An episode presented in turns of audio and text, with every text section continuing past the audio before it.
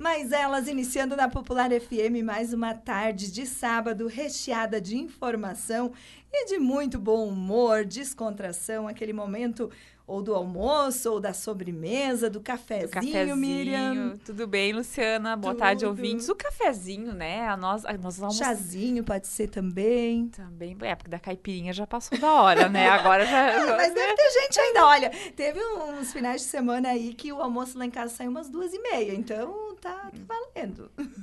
Então, assim, seja com que lá que for, né? Acompanhe a gente, que hoje, como sempre, o assunto está ótimo aqui. Com certeza. E a parceria de loja Casarão Verde, a Casarão sempre trazendo novidades para vestir toda a família. No bairro Languiru, em Teutônia.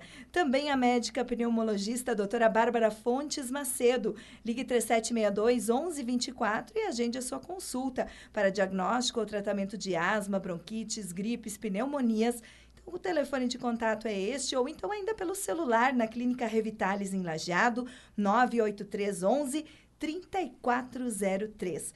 Ano novo, temos que falar de finanças. Afinal de contas, muitos dos nossos projetos, desafios para este ano de 2021 vão depender da gente ter condições de bancar eles, né, Miriam?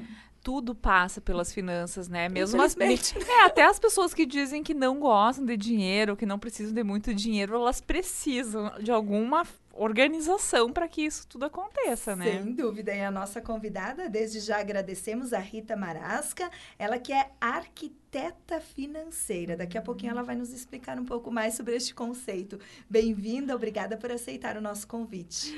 Obrigada, Luciana. Obrigada, Miriam. Obrigada aos nossos ouvintes. Que bom iniciar o ano de 2021 compartilhando com vocês e sobre um assunto que eu sou apaixonada e que sim é um muito importante para que de fato a gente faça aí um ano de 2021 diferente e que a gente consiga então atingir os nossos desejos, os nossos objetivos, os nossos sonhos.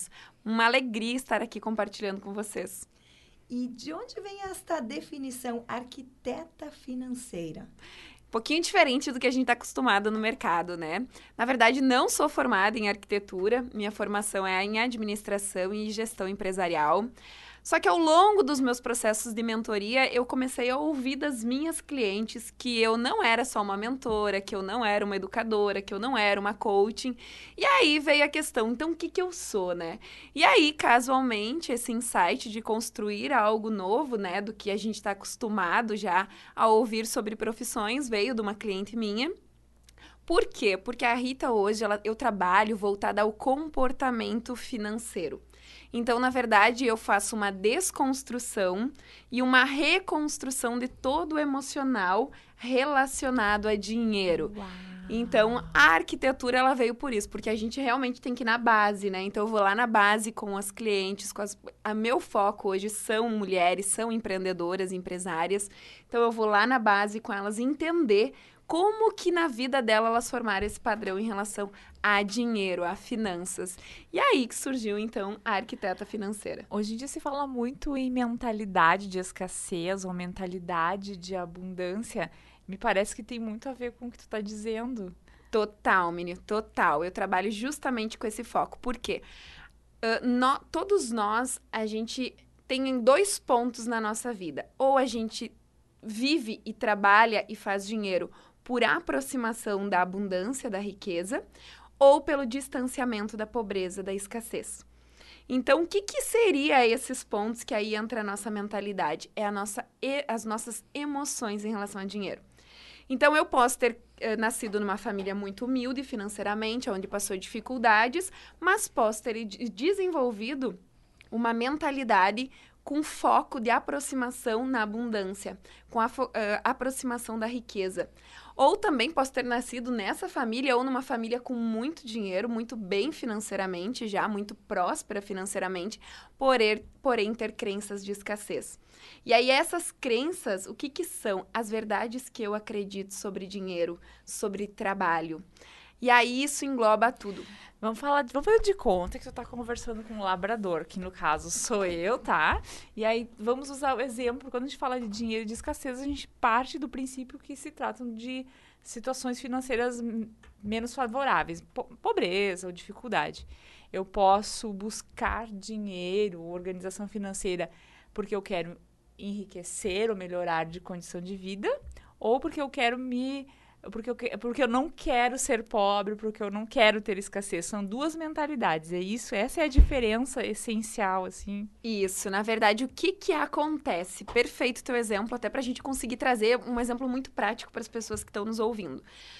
Quando eu tenho uma mentalidade de escassez, o meu foco sempre vai estar no que eu não quero.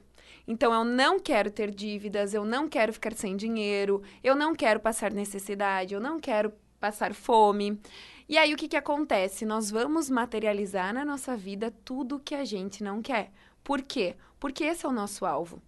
O cérebro, ele não reconhece a palavra não. Então, quando eu falo eu não quero ter dívidas, geralmente eu sou uma pessoa que sou endividada. Eu tenho dívidas. Por quê? Porque no meu cérebro, aquilo que ele vai direcionar para mim realmente viver como realidade, ficou ali gravado que eu quero ter dívida. Então, olha como é complexo. O que a gente traz agora para o mercado é compreender que quando a gente fala de finanças, de escassez, uh, mentalidade de pessoa rica, próspera, nós não estamos falando em saldo bancário. Antes de eu materializar o saldo bancário, o meu dinheiro lá em conta, eu preciso me sentir abundante. Eu preciso me sentir em estado de espírito próspero. Eu preciso conseguir olhar para as coisas que eu tenho e agradecer pelo que eu já tenho. Aí eu ia justamente te questionar sobre isso no sentido assim, a pessoa com mentalidade de escassez, ela olha muito mais para o que ela, vamos dizer assim, para o que falta, para o que ela não tem e deixa de valorizar as coisas que ela possui? Perfeito. E aí o que, que acontece? Como eu estou sempre buscando para não passar necessidade, para não ficar sem dinheiro, o meu olhar também vai ser sobre o que me falta. E aí o que, que acontece? Por que, que isso. Uh, claro que tem toda uma estrutura emocional por trás, mas vamos trazer isso para a nossa prática. Se hoje a gente fizer uma pesquisa aqui com os nossos próprios ouvintes, tenho certeza que 90% das pessoas não tem total clareza ali escrito no papel o que elas querem viver através do dinheiro. E o primeiro ponto de quem quer prosperar financeiramente, quem quer ter dinheiro, quem quer construir uma liberdade financeira, é saber o que quer viver através do dinheiro. Por que que tu quer mais dinheiro? Corre atrás do dinheiro, mas não sabe para quê. Exato. E aí, o que que tu vive? Tu vives e faz dinheiro somente para pagar contas. Então, hoje trabalhar somente para pagar contas é uma mentalidade de escassez, porque você não está conseguindo enxergar para as possibilidades. E quando eu não consigo enxergar que oportunidades eu tenho, que possibilidades eu tenho, é porque o meu olhar está na falta.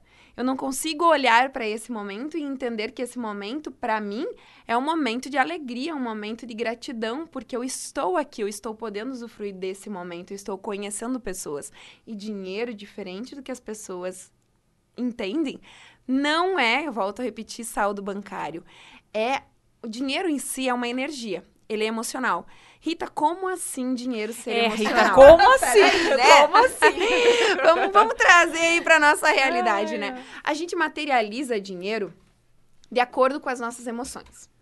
Então, se hoje o meu olhar, por exemplo, eu sou uma pessoa que eu vivo nessa falta, nessa ansiedade de sempre estar buscando por algo que às vezes eu nem sei o que é, porque eu não defini para mim o que, é riqueza, o que, é sucesso, o que, que é felicidade. Então, eu tô sempre buscando por algo que não é. Automaticamente, eu tô gastando tudo que entra para tentar suprir esse desejo, essa busca, essa falta que tem dentro de mim. Isso dificilmente acontece. Por quê? Porque eu nem eu não sei o que eu quero. Que volta àquele, àquela questão de saber por que, que quer dinheiro, saber o porquê que o dinheiro é importante na sua vida. E aí entra o valor das coisas. Eu posso pagar muito caro por algo que é extremamente importante para mim e que não importa o preço, aquilo tem um valor para mim. Assim como daqui a pouco uma coisa que não custa 20 reais vai ter uma importância, um valor, entre aspas, maior do que algo que custa 10, 20, 30 vezes mais. Perfeito. É isso, porque o que, que acontece? É onde o meu foco está, aquilo que eu sinto. O que, que é dinheiro ser emocional? O que, que é dinheiro ser energia? Nós materializamos o dinheiro na nossa vida conforme a gente sente sobre ele. Por quê? Se eu acredito que dinheiro não traz felicidade, se eu ouvi isso ao longo da minha vida e hoje eu falo isso, muitas pessoas têm costume de falar assim: ah, eu prefiro ter saúde do que ter dinheiro. Eu sou rica porque eu tenho saúde. Não, a gente é bem eh, saudavelmente falando, porque tem saúde. Mas o dinheiro, em algum momento, ele pode vir a servir saúde. em prol da saúde. dinheiro, Ele pode né? garantir a Para saúde pagar em algum academia, momento. pagar uma alimentação Exato. saudável, pagar um tratamento daqui a pouco de uma doença que se manifesta, que te pega de Exato. surpresa. Então, o que, que é? Acontece o dinheiro ser emocional, como que eu vou materializar isso? Então, vamos lá, vamos usar esse mesmo exemplo, que dinheiro não traz felicidade. Se eu sou uma pessoa que penso sobre isso e que falo sobre isso, o que, que nós buscamos na nossa vida, durante toda a vida? Ser felizes. Se na minha, na minha cabeça e no meu sentimento sobre dinheiro, dinheiro não traz felicidade, automaticamente, dentro de mim, dinheiro e felicidade não cabem no mesmo espaço. O que, que eu vou fazer? Posso até fazer, que a gente não ganha, na verdade, dinheiro, a gente faz dinheiro. Posso até fazer dinheiro, só que eu preciso me desfazer dele. Por quê? Porque dentro de mim eu tenho uma crença, eu tenho uma verdade absoluta que dinheiro não traz felicidade. E eu tô buscando ser feliz. Então não tem espaço para os dois dentro de mim. Vamos esquecer essa frase. Vamos para o intervalo, na sequência a gente volta falando mais sobre isso.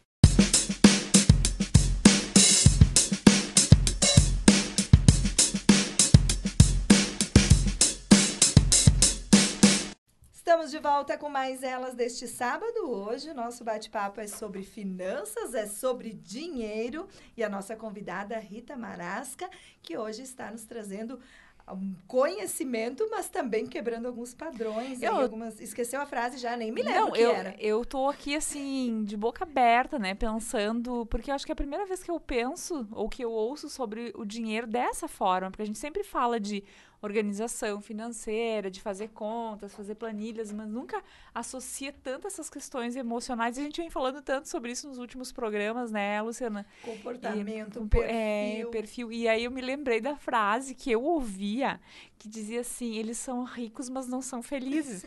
Porque existia a ilusão de que sendo uma pessoa rica, tu não teria problemas num cotidiano, né? Tua vida seria perfeita. Mas assim, a vida de ninguém é perfeita, né? Só que se é pra passar trabalho, como diz o outro, é melhor passar trabalho com dinheiro. Dinheiro. Né, ter problemas com dinheiro do que sem dinheiro, As né? pessoas até brincam, né? É melhor chorar em Paris, né? É, exato. Eu- Era isso que eu ia dizer. Será mesmo? Será Ah. mesmo?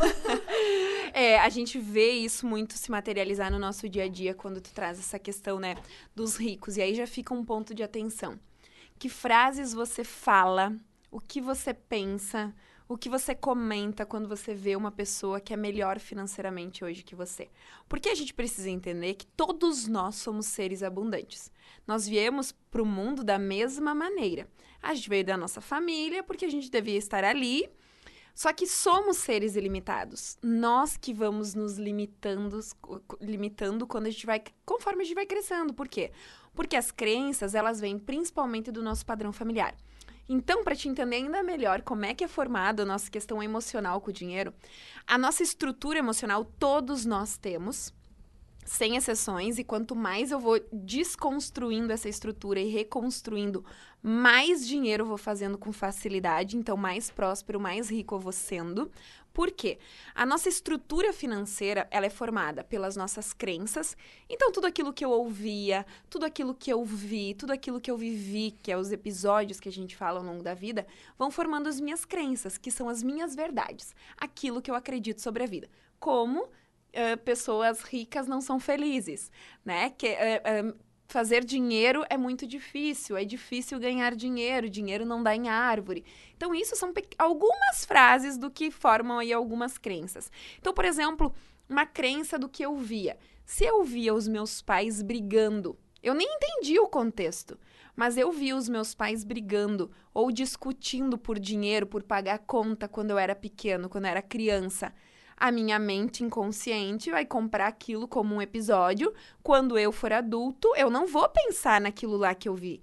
Eu vou simplesmente entender que se eu tiver dinheiro, eu vou brigar com a minha esposa, eu vou brigar com meu marido, eu vou brigar com meu namorado. Então, automaticamente, eu também vou dando jeito de gastar esse dinheiro para que ele não fique na minha vida. Porque isso é inconsciente, não é a mente que Pagar conta pensa. é muito ruim. Sabe que Exato. um, um tempo atrás eu ouvi uma expressão que falava que a pobreza, a pobreza transgeracional. E essa expressão ficou muito forte, assim, porque a gente pensa em coisas que tu transfere de geração para geração, como cultura, hábitos, né? Enfim, aquelas coisas mais do- do- da parte de comportamento, né? Mas que a pobreza, se a gente for levar ao pé da letra o que tu está dizendo, pode ser que famílias se perpetuem às vezes, Sempre ou vai se membros se, per- se perpetuem se não houver essa quebra desse Exato. paradigma, né? Porque um, o segundo ponto dentro da nossa estrutura, além das crenças, é ser fiel ao nosso padrão familiar. Então, por mais que eu acredite hoje que eu não sou igual minha mãe, que eu não sou igual meu pai, que eu faço diferente, que eu não quero ser como eles, tu vai repetir o padrão sem perceber. Tu vai ter apenas comportamentos diferentes, porque hoje tu vive uma outra realidade. Só que quando a gente desconstrói, tu toma um choque. Por quê? Porque tu percebe o quanto você segue esses padrões. Menina, como é que diz? Tá, tá guardado em nome de alguma coisa. Que coisa louca isso. Exatamente. E aí, juntando a esses dois fatores, a gente tem o que? Os nossos valores, que são as nossas características únicas. Inclusive, eu tava vindo pra cá e falando sobre o meu valor de liberdade, como eu gosto de estar na estrada. Por quê? Porque isso é um- respeitar um valor meu. Então, os nossos valores, a gente, quando identifica eles, a gente entende porque toma algumas decisões, porque age como a gente age na nossa vida financeira, nas nossas escolhas com o dinheiro, como que a gente faz para ganhar dinheiro. Então, tá tudo ligado aos nossos valores. E aí, o quarto ponto, a gente, então, só retomando, é as crenças, ser fiel ao nosso padrão familiar, nós vamos ser. Os nossos valores pessoais, que são a nossa estrutura base ali para tomada de decisões, e sabotadores mentais. Imaginem só que na nossa mente nós temos 10 monstrinhos e apenas um sábio. Então a gente, desde criança, vem com esses monstrinhos e, e por isso que a gente compra a ideia de que aquilo sou eu mesmo. E quando a gente vai compreender como que os sabotadores agem na nossa relação com o dinheiro, aí a gente se assusta, porque a gente fala para nós mesmos, eu passei por isso, os meus clientes passam por isso todos os dias. Aí a gente fala para nós mesmos, meu Deus, essa sou eu. Eu sou assim. Não, você toma decisões baseadas por quê? Porque tem o funcionamento do cérebro, como ele age em tudo isso, tem os nossos comportamentos. Então, quando eu ligo esses quatro fatores, é que formam os meus comportamentos financeiros. Então, podemos afirmar que pensamento positivo e gratidão vão atrair dinheiro? Não só isso. Não adianta uma coisa que eu falo muito. Isso ajuda? Sim, porque quanto mais a gratidão significa, né? Agradecer, fazer a graça descer. Assim como reclamar, clamar por mais do que eu já estou tendo. Então as pessoas não se tocam quando vivem isso. Repeat. Repita essas frases. Eu achei Exato. Gravem bem isso. Agradecer significa fazer a graça descer. Reclamar significa clamar por mais do que eu já estou vivendo. Então, se eu tenho meu foco em reclamação, começa a analisar. Cada dia surge algo e tu reclama mais. E aí você vai recebendo mais e mais e mais disso e não se toca. Que essa é a forma como tu enxerga a vida. Essa é a forma como tu conduz. Assim é com o dinheiro. Quanto mais eu falar para mim, em me conhecer, me, me entender, me desconstruir, para entender que dinheiro é algo bom, de que dinheiro é algo positivo, que eu posso construir a minha liberdade financeira de maneira autêntica, acreditando naquilo que eu quero para minha vida. Mais disso eu vou materializando. Então a, a, Luciana até comentou, né? Se eu só pensar positivo, se eu falar frases de efeito positivo, isso muda a minha vida financeira? Não. Só fazer isso não vai mudar. Por quê? Você tem que compreender o que está ali no, nas tuas emoções em relação ao dinheiro o que está ali implantado como um padrão. E um dos padrões muito comuns de a gente perceber, principalmente na minha área que é empreendedoras, é eu faço dinheiro para pagar contas. Aí eu faço um pouco mais e colo invisto numa reserva. Pouco tempo depois eu já utilizo essa reserva para alguma coisa. Isso é um padrão. Tu vai passar a vida toda sendo assim até você não desconstruir ele. Você vai passar a vida correndo atrás do dinheiro e fazendo o mesmo ciclo, que é o efeito manada, que é a corrida dos ratos que a gente fala. Mas daí eu fico me perguntando, assim, a pessoa trabalha, né, paga, tem que pagar suas contas, né? Isso é uma coisa a não ser que não faça contas. Não, mas vamos, vamos falar assim, as coisas essenciais para viver, né? Tu não Sim. Água, luz, é, vai. A pessoa trabalha, paga suas contas e aí tem o excedente, né? Em alguns casos, tem um excedente. Essa pessoa... Poderia ter em todos, praticamente, mas isso é, é outra história. É. Mas já, já, digamos que a pessoa já fez a planilha dela lá e sobrou um pouco. A primeira coisa que as pessoas pensam é em guardar dinheiro. Mas tem aquelas pessoas que só guardam dinheiro né? Tem uma conta lá recheada de dinheiro, mas no seu dia a dia elas vivem de uma forma é, privadas, assim. Por... Não vão a, um, não fazem uma viagem mais confortável, não compram roupas, de repente, que gostariam, compram mais simples. Falo de um tecido, né? Medo São, de não ter dinheiro quando faltar. É, e, vão juntando aquele dinheiro e vão vivendo uma vida mais restrita. Esse é um comportamento que tu entende que é importante se fazer? Como que se conduz uma vida tendo uma segurança financeira e ao mesmo tempo vivendo isso? Um dos principais, e... perfeito tua colocação, um dos principais erros que a gente comete é acreditar que quem é rico tem liberdade, é feliz, né? Tem porque tem o dinheiro e assim, bem como quem ganha pouco ou quem é mais limitado financeiramente nesse momento, porque todos nós podemos ser ilimitados, mas quem tem uma restrição maior sobre dinheiro ou que ganha ali um salário mínimo, vai ser sempre pobre. Não tem a ver com saldo bancário. Volto a repetir. O que, que acontece? Tem ricos que têm apenas dinheiro, mas são infelizes, porque o dinheiro ele não, ele não traz a felicidade do ser. Ele, ele compra momentos de felicidade. Ele compra coisas que te fazem. Entende? Ele paga sim. E é importante ter dinheiro, porque tu consegue, por exemplo, pagar uma mentoria, pagar um curso, pagar o conhecimento que vai te libertando cada vez mais disso. Mas trazendo para o ponto que tu trouxe, né, de ter totalmente escasso esse ser que faz isso. A escassez, ela não tem a ver com a quantidade de dinheiro. Ela tem a ver com o teu padrão emocional ela tem a ver com aquilo que tu acredita do teu ser. A pessoa que só faz dinheiro para guardar dinheiro, ela é um ser totalmente escasso. Por quê? Porque ela não se permite a viver, ela não se permite a multiplicar esse dinheiro para ela e para o bem maior. E aí entra um ponto em questão. Dinheiro, ele, por ele ser energia, por ele ser emocional, Quanto melhor eu for para mim e para os outros, mais dinheiro circula também na minha vida, porque dinheiro ele é fluxo, ele não veio para ficar guardado. Então a gente precisa fazer o dinheiro circular. E aí o dinheiro vai multiplicando cada vez mais. O dinheiro ele não vem só para Rita, para as coisas que ela quer, porque isso é ganância. Entende? Eu quero só para mim. Então eu vivo uma vida restrita para ter uma conta recheada. Tá, mas e todo o contexto de vida? Em que momentos eu me sinto feliz? Em que momentos eu me sinto abundante? O que acontece, eu tenho muitos clientes que são muito abundantes, muito prósperos financeiramente. E eles vêm justamente para desconstruir esse padrão. Por quê? Porque tu tem uma vida limitada. O teu ser, quando você se enxerga no espelho, quando você está ali num momento com os teus amigos, é totalmente de escassez, de não conseguir curtir o momento porque vai gastar dinheiro. E aí, se faltar, mas está com a conta recheada. Isso é escassez. Isso é medo da falta. Em algum momento da tua vida, tu vai materializar os medos que tu tem dentro de ti. Então, o que, que acontece com muitas pessoas? Ter muito dinheiro e chega um momento da vida que, ou por uma doença, ou por algo que acontece, acaba tendo que gastar aquele dinheiro. Por quê? Porque era um medo que ela sentia. E nós vamos materializar os nossos medos. A gente materializa na nossa vida duas frequências muito fortes. Uma é a gratidão, por isso que quanto mais eu sou grata pelo que eu já tenho, mais eu vou conquistando. E outro é o medo, porque o medo é uma frequência muito alta dentro de nós. Então a gente pode perceber os medos quando a gente tem muito medo de acidente.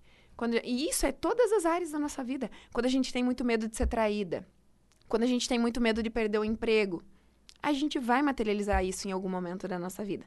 Porque isso é uma frequência, isso vibra dentro de nós. É, e eu acredito, por exemplo, de quem passou por isso na infância, por uma boa parte do tempo na vida, deve ser um, um, um dos medos muito fortes, né? A pessoa acaba realmente uh, trazendo isso, como tu disse, para a fala, para as atitudes e, e, precisa de alguma coisa para romper, não é? Como tu disse, simplesmente. Não é tão simples assim. Por isso que quando as pessoas falam, ah, é só gastar menos que ganha, eu olho com muita uh, tranquilidade digo, não é só isso, porque não é só isso. A organização financeira ela vai te dar o quê? Clareza. Clareza para te conquistar os seus objetivos, os teus desejos. A gente precisa sim saber para onde o nosso dinheiro está indo, preciso saber quanto que entra, quanto que sai, né? Por quê? Porque quanto mais intimidade eu tiver com o dinheiro, com a minha vida financeira, com mais facilidade eu vou levar essa minha vida, com mais facilidade eu vou viver as coisas que eu quero. Nós vamos fazer uma pausa. Na sequência, a gente volta com a parceria da médica pneumologista doutora Bárbara Fontes Macedo. Ligue 3762 1124, marque a sua consulta. E também loja Casarão Verde, no bairro Languiru, em Teutônia. Uma linda loja esperando por você, com muitas novidades. E você pode participar com a gente. Mande a sua pergunta, sua dúvida pelo 995749969. Aqui você pode participar, mande seu recado, conte sua experiência, que nós estaremos interagindo.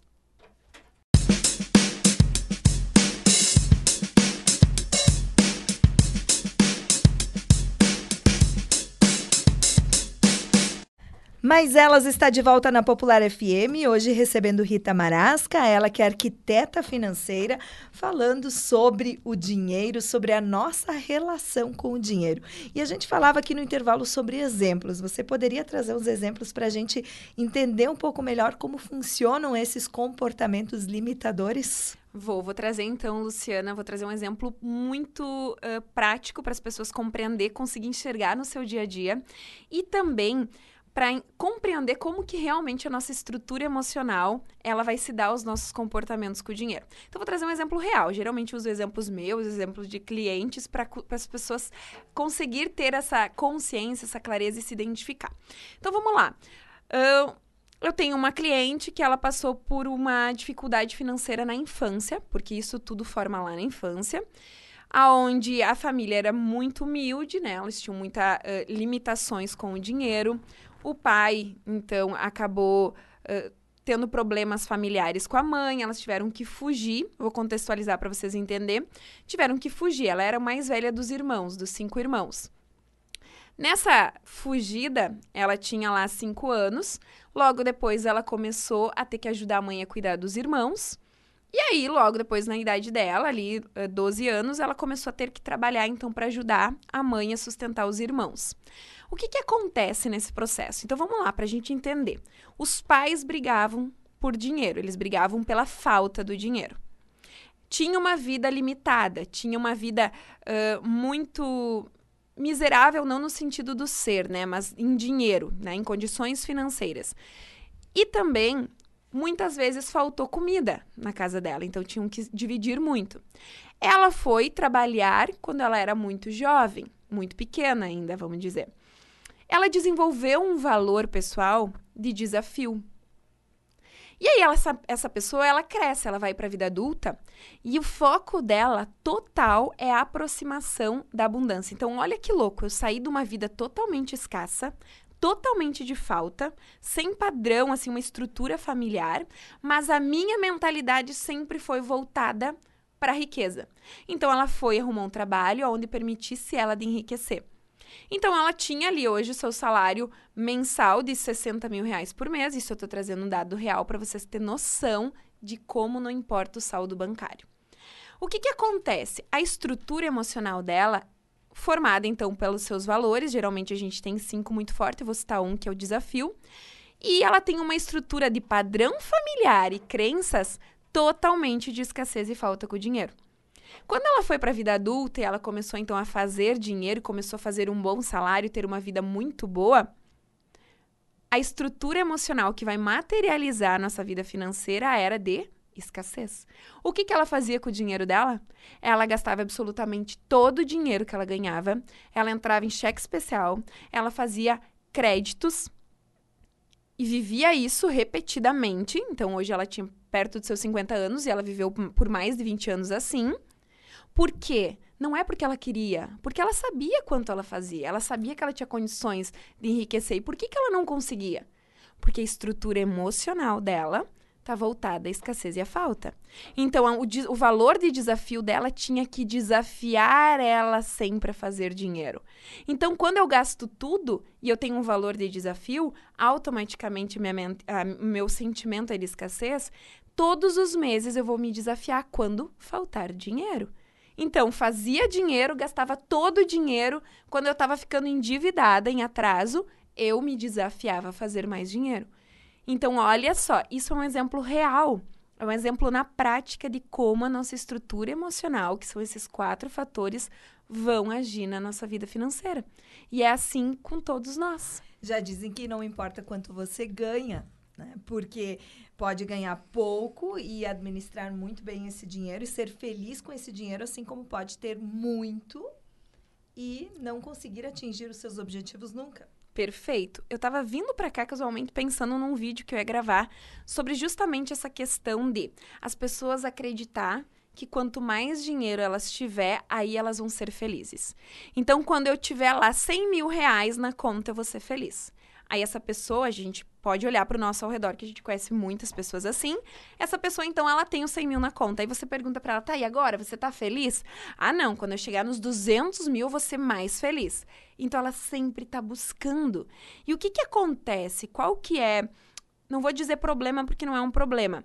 Mas qual que é a dificuldade disso no dia a dia? É que eu não vou me permitir ter uma vida leve. Eu não vou me permitir viver momentos, porque o meu foco está quando eu tiver 200 mil reais, eu vou ser feliz. Então, eu não posso aproveitar o momento, porque eu preciso aproveitar quando eu tiver esse valor. E aí, isso se repete muito, é um padrão muito comum. E, a gente e aí vai vê. ter uma pessoa que tem 500 reais na conta e que E vai se sair sente jantar muito com feliz. os amigos, vai fazer muitas coisas com aqueles 500 reais e vai se sentir feliz. Exato, porque a felicidade, por isso que fica aí, ó, três pontos para as pessoas se responderem. Escreve no papel, porque nossa mente ela tem 65 mil a 80 mil pensamentos por dia. Não dá para planejar só na mente. A gente precisa botar isso no papel. A gente precisa escrever isso. O que, que acontece? Escreve o que é felicidade para você. Define o que, que é felicidade para ti. O que é riqueza para você? O que é sucesso para você? Porque você não sabe o que acontece, nós passamos a vida buscando por algo que eu não sei o que é. Aí eu vou pro Instagram, vou pro Facebook e fico olhando a vida dos outros. E aí entra o quê? A comparação. E aí eu olho para aquela é, e aí eu olho para aquela vida maravilhosa que nem sempre é e compro aquilo como uma verdade, me comparo, gasto minha energia me comparando, me diminuindo, acreditando que para minha vida isso nunca vai ser possível, e em vez de eu usar tudo isso para potencializar e viver aquilo que eu defini que é para mim, eu fico ali na falta. Então eu nunca tô satisfeita, eu tô sempre buscando por algo que muitas vezes eu não sei o que é. Então a gente precisa sim definir o que é isso para nós. Porque aí eu tô dando direção, que é como eu disse lá no início, por que você quer dinheiro? Por que você quer mais dinheiro? O dinheiro, por ele ser fluxo, por ele ser energia, por ele ser emocional, ele só vem para aquilo que a gente sabe que quer fazer com ele. Por isso a importância dos objetivos, porque ele é ter o alvo. Se eu não sei para onde vou, já dizia a Alice no País das Maravilhas, né? Se eu não sei para onde vou, qualquer caminho serve. Assim é com o dinheiro. Se eu não sei para que eu quero ele, ele só vem para aquilo que eu já tenho estabelecido, que geralmente é contas, a para pagar. Entende? Olha como isso é forte. A gente não não tem essa clareza. Por quê? A gente não era educado financeiramente, a gente não falava sobre dinheiro. E não podemos culpar nunca os nossos pais, os nossos avós, os nossos antepassados. Porque a gente veio justamente nessa geração para começar a mudar esse padrão, para que os nossos filhos, os nossos netos já não passem por isso. Então, pais que estão nos ouvindo, mães que estão nos ouvindo, prestem muita atenção o que vocês estão falando e repetindo sobre dinheiro perto dos teus filhos. Porque tudo aquilo que você repetir perto dos teus filhos sobre dinheiro, seja bom ou ruim, eles vão comprar como verdades, porque vocês pais são as pessoas que dão a base, que dão a direção da vida deles. A gente vai ser fiel ao que os nossos pais dizem. Então, uma pessoa que sempre ouviu do pai que é normal usar o limite de cheque especial para o negócio, para ter as coisas, ela acredita fielmente que é normal. E para ela, na vida dela, ela vai materializar isso como normal. Ou então nunca faça um empréstimo. E aí a pessoa não vai, ah, daqui a pouco, no empreendimento dela, abraçar um novo desafio que pode render muito resultado, porque aquilo é um risco. Perfeito, por quê? Porque eu sempre vou ser fiel ao meu padrão familiar. Eu sempre vou ser fiel ao que os meus pais me falavam sobre dinheiro. Então prestem atenção, porque a criança até os 7 anos não tem a mente consciente, essa mente que, que nós pensamos, ah, daqui a pouco se eu bater nesse copo eu posso virar, eu posso quebrar. Isso é a nossa mente que pensa. A criança até os 7 anos não tem essa mente.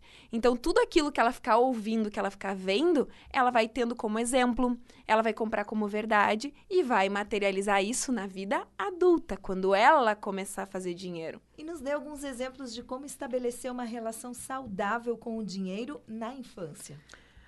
Primeiro ponto, a gente tem que começar a ensinar os nossos filhos que dinheiro é algo bom. Que dinheiro faz dinheiro. Né? Então, quanto mais dinheiro você tem, melhor você pode ser para você, para a tua vida e para os outros, porque quem não pode ajudar, algumas vezes vai ser ajudado. Então, tu começa a trazer essa intimidade do dinheiro para a tua vida e começa a passar essa intimidade para os teus filhos. Como assim, Rita? Meu filho tem quatro anos. Você faz um planejamento financeiro.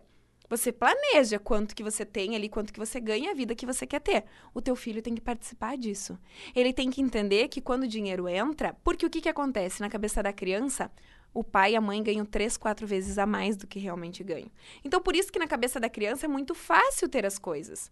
Porque ela não, não entende isso. Ainda e... mais no tempo atual. Exato, que a internet que facilita é muito, cartão, né? né? Passa cartão, Exato. Cartão. Exato. E aí, o que, que acontece? Quando tu começa a trazer isso para a criança para dentro do planejamento, e aí, o que, que você quer do mercado esse mês?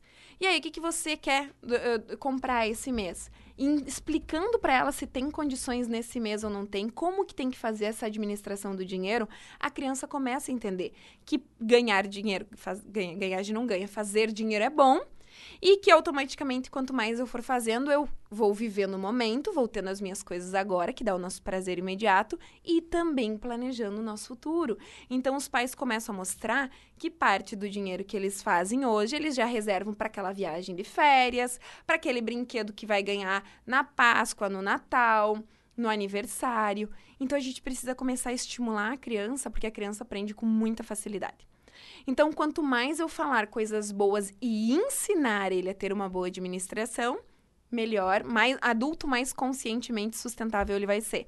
Agora vem um porém, né? Se eu nunca tive isso, se eu sempre fui uma pessoa que eu não organizei meu dinheiro, que eu não administrei, que eu sou uma pessoa muito escassa, que eu faço dinheiro, mas gasto tudo, primeiro você aprende, você reprograma esses comportamentos e aí depois você vai começar a ensinar, porque teu filho vai seguir o mesmo padrão. Vamos a mais uma pausa. Na sequência, a gente volta com o último bloco do nosso debate deste sábado.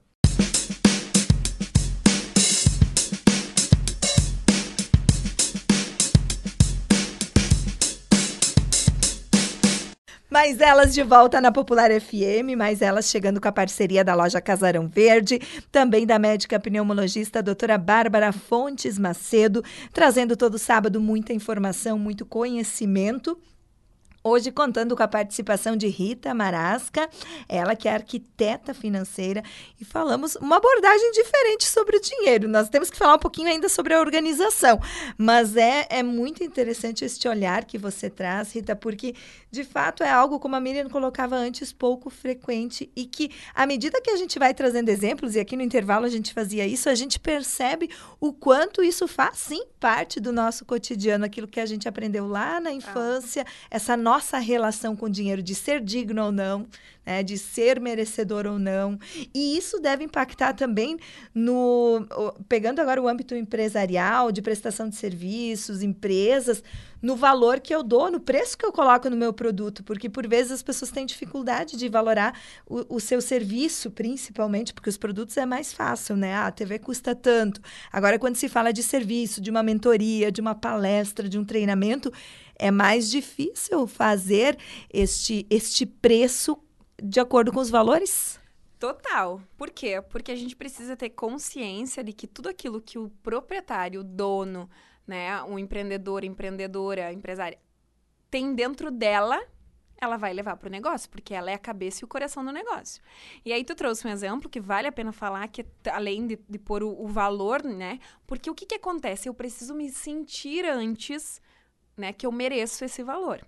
Então, isso tem a ver com crença de identidade. Quando eu acredito que eu só mereço pelo que eu faço para ter alguma coisa. E aí eu esqueço do meu ser. E aí eu preciso trabalhar primeiro de tudo o meu merecimento e meu pertencimento. Porque senão eu nunca vou conseguir realmente uh, me validar sobre o valor que eu tenho. E vender também as coisas pelo valor que realmente elas valem. Não é diferente pelo produto. Qual que é a diferença? Quando eu tenho uma loja, então, vamos lá, eletro, eletrônicos.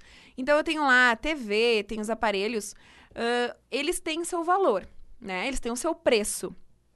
Só que eu esqueço que a energia, pelo dinheiro ser energia, por mais que ele tenha esse, essas peças, esses produtos tenham o seu preço, mas a energia da estrutura do negócio financeira é minha.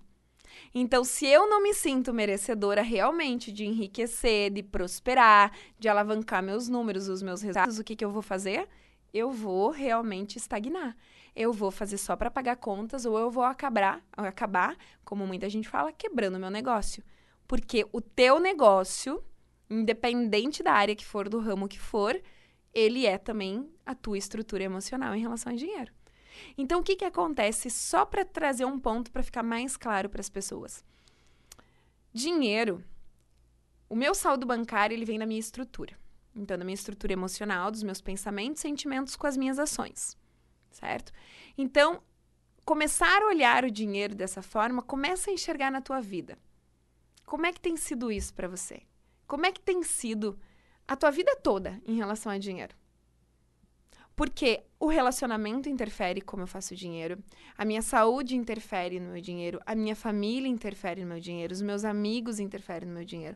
O dinheiro, ele vai ser consequência de todas as outras áreas da nossa vida.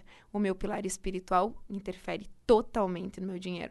Então nós somos, nós cada ser, nós somos uma engrenagem. Onde a gente tem ali o nosso pilar espiritual, relacionamentos, saúde e o financeiro. E a consequência desses outros pilares é que vai se dar como consequência na minha vida financeira. Então, por isso que às vezes as pessoas falam assim: ah, a pessoa agora ela fortaleceu a sua fé, está muito voltada a isso, parece que ela faz dinheiro com mais facilidade. É porque o pilar espiritual está conectado à energia. Né? Então, quanto mais eu fortalecer os outros pilares da minha vida, mais também, como consequência, eu vou fazer dinheiro. Então, fica também uma observação para as pessoas começar a analisar na sua vida. E a pessoa que eh, que está endividada neste momento, porque a gente teve um ano muito desafiador, eu, totalmente fora de qualquer tipo de planejamento, estimativa. Se a gente for olhar as empresas, um, eu entrevistei empresários que tiveram meses que o faturamento ficou 80% abaixo do ano anterior. Então, totalmente fora de, de qualquer previsão. Sim. E isso aconteceu com o, as finanças de muitas famílias.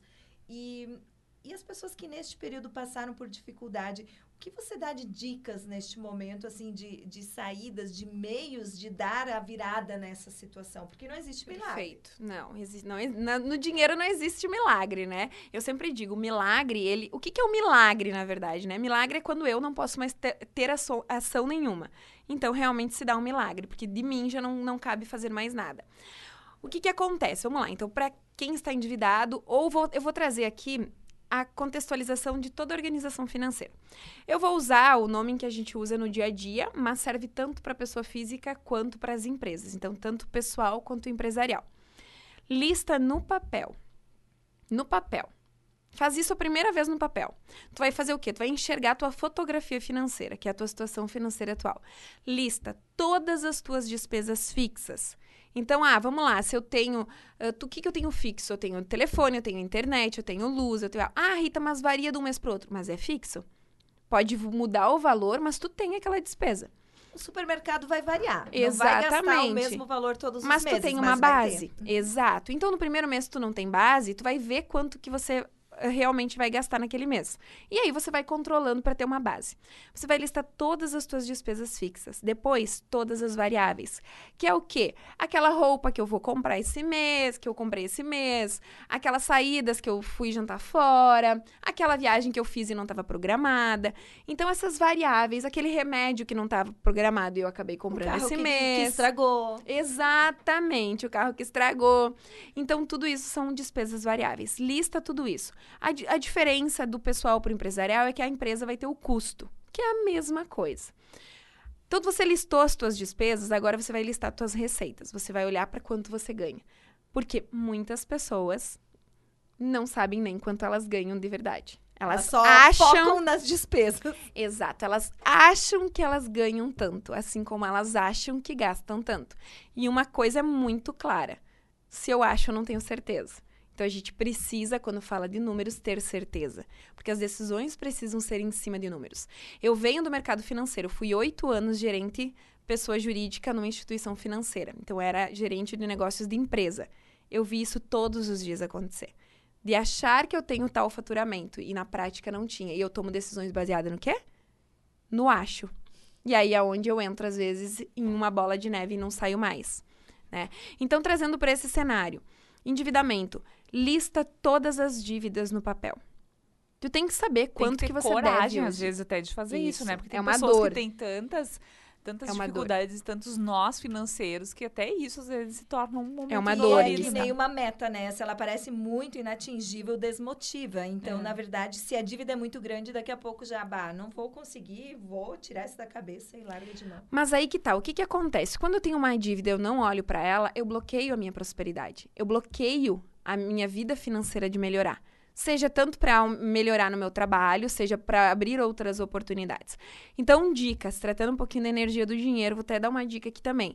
Ah, tua dívida é muito grande, hoje você sabe que você não consegue honrar essa dívida. Você vai listar ela no papel, com o nome do teu com o nome do credor, o valor dela atualmente, quantas parcelas você tem dessa dívida em atraso, quantas você tem ainda para pagar. E você vai olhar para ela sim, porque a gente precisa olhar, e você vai escrever embaixo a partir de quando eu vou começar a pagar ela. Porque o que, que a gente acabou de falar? A gente faz dinheiro para aquilo que já é o nosso objetivo. Porque dinheiro é energia. Então, quando eu tenho objetivos, provavelmente quem está nos ouvindo, provavelmente vocês, vocês já viveram coisas que vocês queriam e que chegou um momento da vida que vocês tiveram. A mesma coisa. Então, para que tu não bloqueie essa energia de da prosperidade, da abundância na tua vida, você lista as tuas dívidas, mesmo tu não tendo condições nesse momento. Então, hoje, por exemplo, a gente está em janeiro de 2021.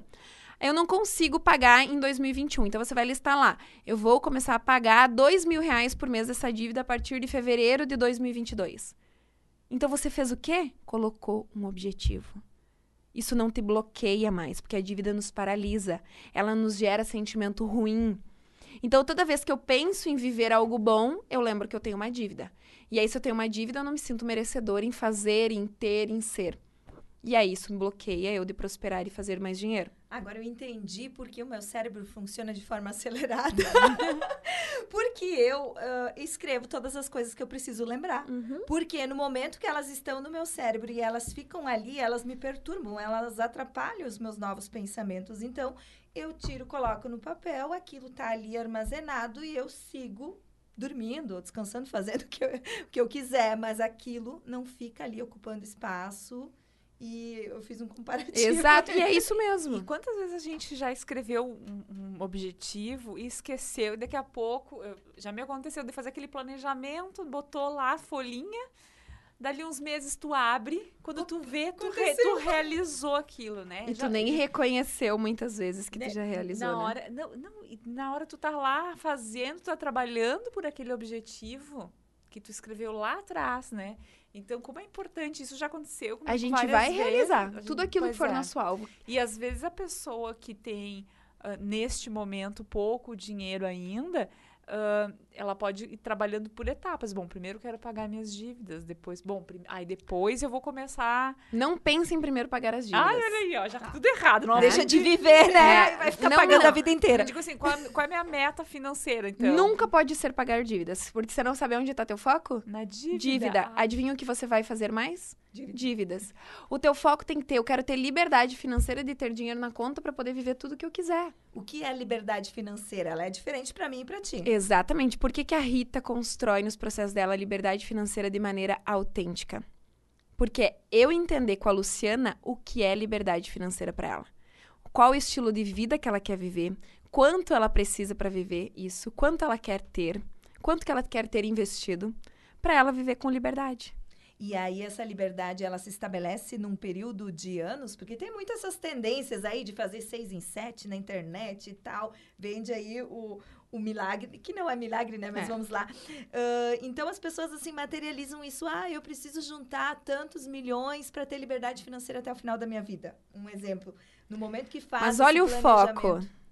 Eu quero juntar tantos milhões para ter liberdade financeira no final da minha vida. Aí eu vou fazer o quê? Eu vou só trabalhar, dinheiro. trabalhar, trabalhar, viver de escassez, porque eu nunca posso me permitir viver bem, porque eu preciso juntar esse dinheiro para lá no final da minha vida Mas ter liberdade. Vezes se usa uh, para viver até o final da vida. Por exemplo, eu não, eu não quero mais me preocupar em, em, precisar de dinheiro. Na verdade, eu vou chegar naquele montante e ter dinheiro disponível. É, uma coisa que a gente precisa quebrar também é que dinheiro não traz tranquilidade. Tá? Quem tem dinheiro não tem, não, não tem a tranquilidade que as pessoas acreditam. O que, que o dinheiro traz para essas pessoas? Liberdade de escolha. Eu escolho os horários que eu quero trabalhar. Eu escolho os momentos que eu quero sair. Eu escolho o que, que eu quero comprar. E aí já mexe com as expectativas, porque eu posso ter menos dinheiro e me sentir com liberdade de escolha, dependendo das escolhas que fazem sentido para mim. Exatamente. Por isso que é entender o que é liberdade financeira para você. Por isso, de maneira autêntica. Porque senão, o que, que acontece? Se eu não sei o que eu quero, se eu não sei o que é liberdade financeira para mim, não sei o que é felicidade, não sei o que é riqueza, não sei o que é sucesso, eu vou olhar para Miriam e eu vou querer modelar ela. Só que os sonhos dela não são os meus sonhos. Ela pode estar querendo morar lá no meio do mato, precisar de pouquíssimo dinheiro para ficar lá tá feliz, conectada com Exato. o universo. Exatamente. E se sentir livre. Exatamente. E isso entra muito a questão dos nossos alvos, né? Então, o que, que acontece? A fotografia financeira, ela te dá a tua situação atual. Só que isso basta para organizar minha vida financeira? Não. Você precisa ter clareza do que, que você quer viver agora em 2021. Quais são teus objetivos? A gente não usa objetivos somente de um mês. A gente tem que ter os objetivos do ano. Eu oriento as pessoas, olha para frente. Daqui dois anos, o que, que tu quer viver? Daqui três, daqui quatro, daqui cinco. Aonde teu negócio vai estar daqui cinco anos? Tu não vai mais querer que ele esteja no mesmo patamar. Então, o que, que tu quer viver neste ano? O que, que tu quer viver no próximo? Isso tem que ir pro papel. Tu precisa ter clareza. E aí vem o quê? Seja rico em detalhes. Eu quero comprar um carro. Que carro? Quanto? Que cor? Qual o ano? Quanto que ele custa? Qual Foca o valor? No caro e não no dinheiro. É exato, tu vai focar naquilo que você quer. O dinheiro é consequência para te materializar. E às vezes esse dinheiro nem precisa vir de você. Às vezes você ganha num jogo, às vezes você ganha uma herança, isso já acontece. Então a gente duvida às vezes que o dinheiro pode vir com mais facilidade, porque a gente está acostumado com a crença de Esforço, que dinheiro é difícil, sacrifício. né? Exato. Então é isso que eu vou viver. Quando tu tem os teus objetivos, o que que tu vai fazer? Tu vai orçar os teus meses. O que que é um orçamento de forma descomplicada? Porque eu tenho essa frase, descomplica que destrava. Para tudo, para nossa vida, para os nossos negócios, para o nosso dinheiro. O orçamento é você listar, então, tudo aquilo que já é tua despesa. Então, é eu olhar, estamos em janeiro eu vou olhar para fevereiro. Eu vou sempre ter três meses. Então, fevereiro, março, abril. Eu vou olhar para fevereiro. Quais são as minhas despesas fixas em fevereiro? Quais, são, quais serão as minhas despesas variáveis em fevereiro? Aí eu vou olhar, eu tenho um, um fulano de aniversário, Beltrano de aniversário, então eu já tenho que incluir esse valor no meu orçamento eu quero fazer uma viagem, tem que estar no meu orçamento. Aí eu vou olhar para o quê? Para os meus sonhos, para os meus objetivos. Bom, se eu tenho um objetivo de viajar lá em agosto de, de 2021, eu sei que eu tenho ali sete meses que eu preciso que esse dinheiro esteja na minha reserva. Então eu me organizo todos os meses para incluir uma fatia do que eu ganho nessa reserva para chegar lá e viajar com tranquilidade. Se fala muito dos percentuais. Uh, tem algum parâmetro do que é um percentual seguro de despesas fixas ou de percentual que uh, seria o recomendado a pessoa poupar sem, sem incluir os sonhos? Por exemplo, ah, eu tenho as minhas despesas fixas, eu tenho as variáveis, eu tenho os meus sonhos, ah, vou fazer uma viagem, vou fazer um curso, vai custar tanto, isso já está dividido dentro do orçamento.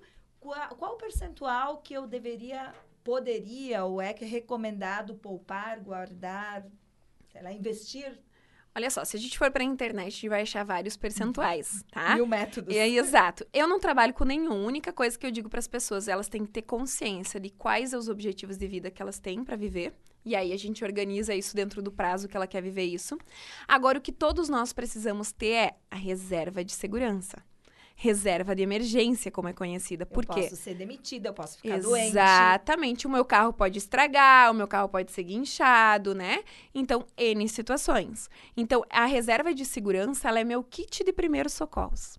Eu posso usar ela, inclusive, para fazer um curso que vai me render um aumento no meu trabalho. Então, a reserva, sim, de segurança de emergência para a pessoa física, para o nosso pessoal, o nosso caixa pessoal, ela é indicado 3 a 6 meses. Então, como que eu faço isso, Rita? Então, vamos lá. Meu custo de vida Meu, o meu padrão de vida hoje é dois mil reais por mês. Só dando um exemplo aqui, um número falso. Dois mil reais por mês. Se eu, tenho, eu sei que a minha reserva precisa ter no mínimo três meses, eu teria que ter três meses garantidos. Então, eu tenho que ter uma reserva com seis mil reais. Se eu quero fortalecer um pouquinho, eu vou ter seis meses. Então, eu vou ter 12 mil reais. No caso das empresas, é o dobro caso das empresas, o indicado é 6 e 12 meses. Por quê? Porque daqui a pouco a empresa vem passar por problemas financeiros. Ela tem que arcar com os colaboradores, com o custo de vida do, do prolabor e do sócio, com a estrutura. Então, sempre o dobro. Então, a única coisa que eu digo assim, percentual, é tenham sua reserva de segurança. Não tem, Luciana, como dar um percentual do que as pessoas vão viver, porque isso é muito estilo do que eu quero viver. Tem gente que não vai querer guardar dinheiro, não vai querer poupar, não vai querer investir. Exatamente, porque tá ligado às nossas crenças, né, de viver o, o presente, porque amanhã pode não existir. E tem pessoas que elas têm uma energia tão forte que elas perdem tudo e em questão de pouco tempo tu vê ela reerguida financeiramente, né? E por que que isso acontece? Pois então, eu tô come... agora a, a, pessoa podia ser rica financeiramente, não sabe. Primeiro, mas ponto. tem algumas pessoas que a gente observa que tem esse perfil, acontece Facil... até várias... fazem com dinheiro com facilidade, Fazem, né? Em pouco tempo ela tá erguida, né? O que que acontece? Ela tem a aproximação da abundância, então ela faz, materializa dinheiro com facilidade, só que ela tem toda a estrutura dela emocional, as crenças de escassez ou tá seguindo o padrão familiar ou as crenças de escassez. Então, eu faço dinheiro, eu preciso gastar tudo, e aí eu faço de novo, e aí eu gasto tudo, eu faço de novo, perco tudo, porque esse é o meu padrão. Isso, isso está como padrão dentro de mim. Então, é uma pessoa que vai passar a vida toda porque fazendo a pessoa isso. tem que romper com isso, fazendo essas reservas, por exemplo, né? É uma Buscando forma... Bus... Primeiro, autoconhecimento. Mais uma, mais uma vez, Miriam. Acho que é o terceiro programa que a gente encerra com autoconhecimento. Então, o foco quem ainda não se sente seguro, tranquilo em relação a isso, o foco é tá aí várias alternativas. Eu, eu queria saber, né? Rita, tu já escreveu um livro? Tu já lançou um livro, um e-book? Ah, já, já fez? O e-book sai agora em janeiro, até final de janeiro. Livro ainda não, já fui convidada, mas confesso que eu prefiro estar falando, então. Mas em breve vem muitas novidades. Agora a gente tem Arquitetando Resultados também, que é uma mentoria alta performance financeira, que é um conceito novo no mercado para as empresas, para os negócios, que é onde a gente trabalha do comportamental à gestão financeira, então ensinando tudo, realmente destravando e alavancando resultados, porque a gente sentia essa necessidade, né? E como tu trouxe antes, Luciana, principalmente no meio empresarial, esse ano de 2020 veio para nos ensinar esse ano de 2020 veio para nos trazer muitas reflexões, para nos mostrar que realmente eu preciso tomar decisões em cima de números, que eu preciso de autoconhecimento tanto na minha vida pessoal quanto no meu negócio, para que realmente eu consiga prosperar. Então acho que fica a palavra sempre vai ser autoconhecimento. Eu brinco, mas falando uma coisa séria que é você Miriam, você, Luciana, eu, Rita, nós somos o principal ativo da nossa vida, do nosso negócio. Se eu tiver medo de investir no principal ativo, já prova que eu sou escassa e eu vou materializar isso. Se eu não consigo investir em autoconhecimento para mim, não não acredite que você vai fazer muito dinheiro para ter liberdade financeira, porque não vai. Então fica a dica aí também. E o espaço físico hoje uh, não é limite, não é limitador, mas você hoje está mais próximo, está em Lajeado? Isso mesmo, hoje eu moro em Lajeado, também atendo em Bento Gonçalves, Garibaldi, Carlos Barbosa, por causa da, da Arquitetando Resultados. A gente trabalha tanto em empresa quanto online, então não tem mais limitações para a gente destravar a nossa vida financeira. Gratidão pela oportunidade por compartilhar conhecimento conosco. Eu que agradeço, muito feliz em estar no programa. Parabéns novamente por esse programa. Isso realmente é incrível e é multiplicando que a gente recebe cada vez mais. Então pode ter certeza que vocês estão fazendo bem. Aí a rádio está fazendo bem para inúmeras pessoas. Parabéns. Mais uma vez obrigada pelo espaço, obrigado pelo convite e contem comigo para outros momentos. Estou sempre à disposição para compartilhar. Ah, eu estou encantada. Eu imagino quem esteja em casa também. Eu tenho certeza que o teu conhecimento e que tudo que tu compartilhou hoje vai enriquecer a vida de muitas pessoas, tenho Amém. certeza. Mas elas deixam o seu abraço. Próximo sábado, encontro marcado aqui às 13 horas.